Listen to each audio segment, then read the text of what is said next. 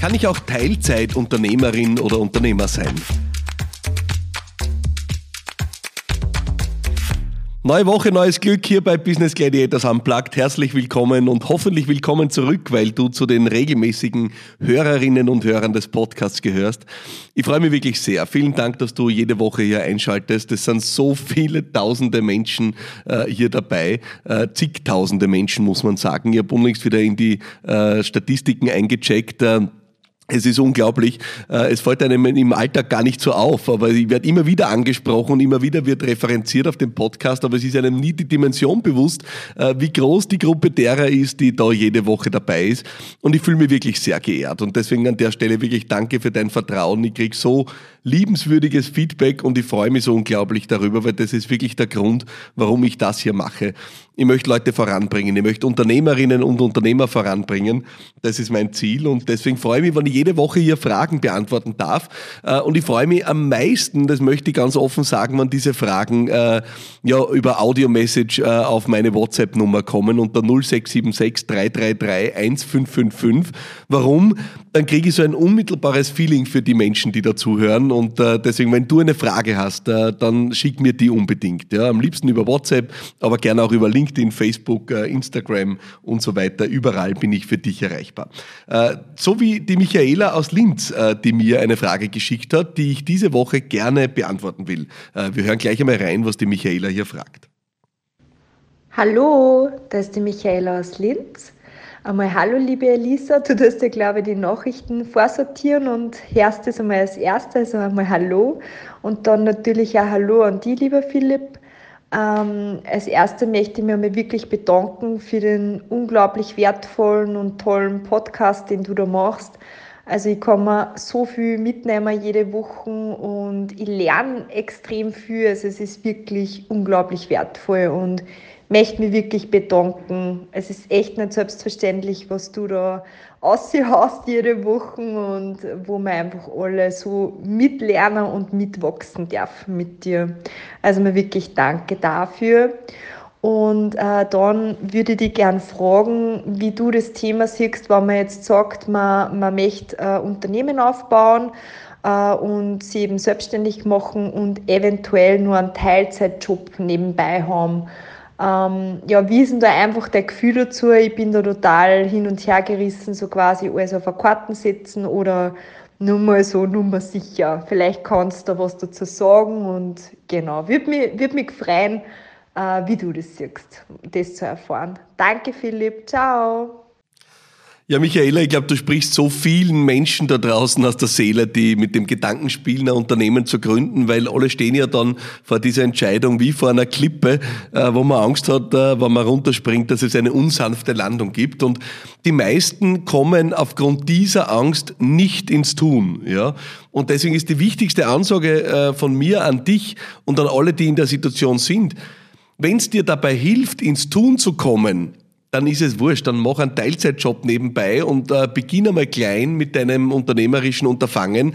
Wenn es dir hilft, ins Tun zu kommen, dann ist es jedenfalls dienlich. Weil eines ist verlässlich sicher, wenn du äh, wie vor einer Klippe stehst und Angst hast, den ersten Schritt zu tun und es deswegen nicht tust, dann wirst du verlässlich nicht rausfinden, ob die Geschichte funktioniert. Das heißt, die Chancen sind zumindest aber mit Teilzeitinvestment höher, als wie wenn du gar nicht einsteckst in die ganze Sache.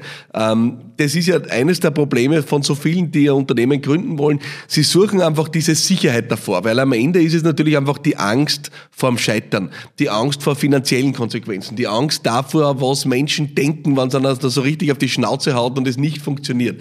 Das ist es ja, was uns zurückhält, weil wenn wir im Vornherein schon wissen würden, würden, was uns blüht danach, dann wäre ja kein Risiko mehr drinnen und da würde ja jeder Mensch ein Unternehmen gründen. Äh, die Wahrheit ist aber, es ist genau diese Angst, die uns zurückhält und auch diese Sicherheit, die wir suchen im Vorhinein, äh, die wir aber im Vorhinein einfach nicht kriegen können, die uns immer daran hindert, den ersten Schritt zu tun. Die Sicherheit entsteht mit dem ersten Schritt. Das heißt, das viel Wichtigere in dieser ganzen Sache ist, dass du diesen ersten Schritt tatsächlich tust. Und wenn es ein halber Schritt ist, dann ist es mehr als gar kein Schritt. Ja, das ist die erste Sache, die ich dir unbedingt mitgeben will. Damit verbunden möchte ich dir aber schon zwei Konsequenzen auch noch dranhängen äh, und würde dir ein paar Dinge noch mitgeben. Das eine ist, ähm, wirst du oder würdest du, wenn du sagst, du gehst all in, ja, äh, und investierst deine ganze Zeit, deine ganze Energie, deine ganzen Ressourcen, deine ganze Kraft äh, in dein unternehmerisches Projekt, wirst du dann schneller rausfinden, ob es eine gute Idee war oder nicht?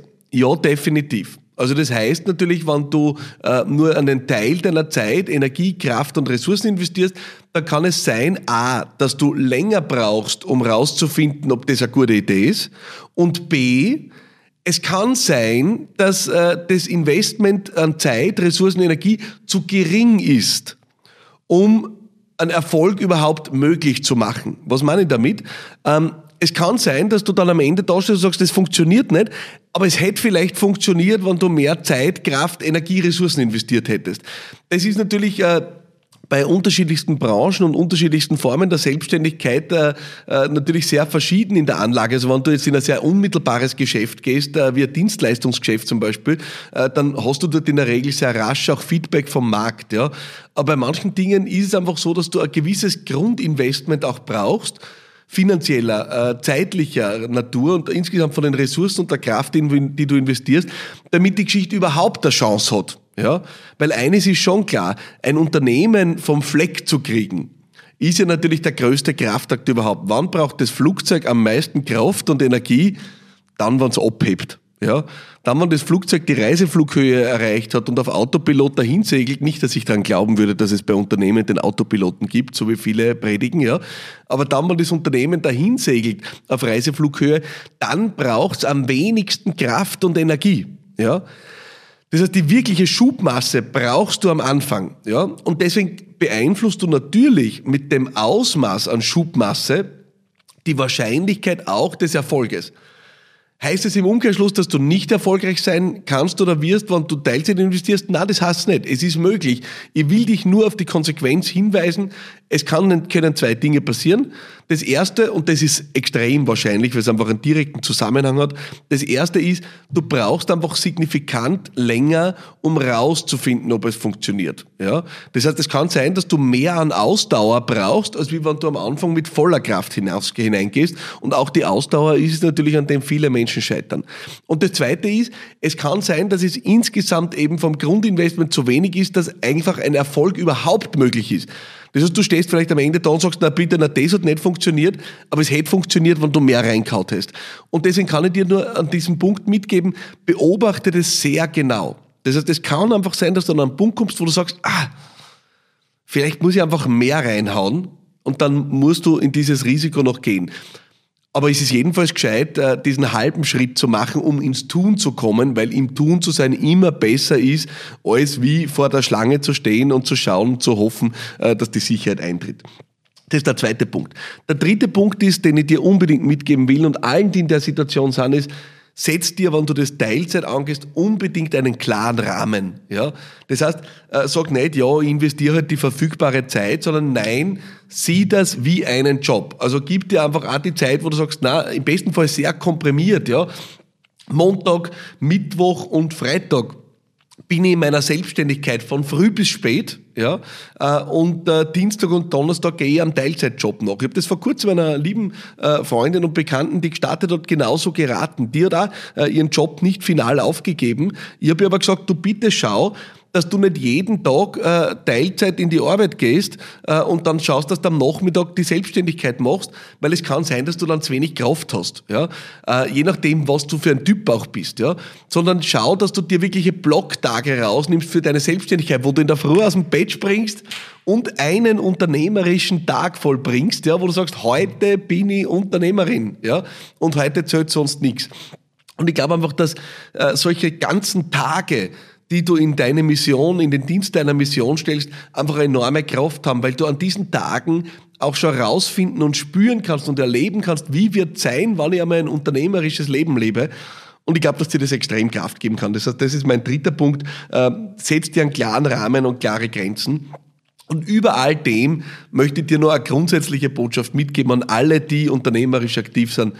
Ich bin fest davon überzeugt, Leidenschaft, ja, Leidenschaft ist wie Lava, ja, äh, heiß einerseits, ja, und andererseits bahnen sie sich ihren Weg, ja.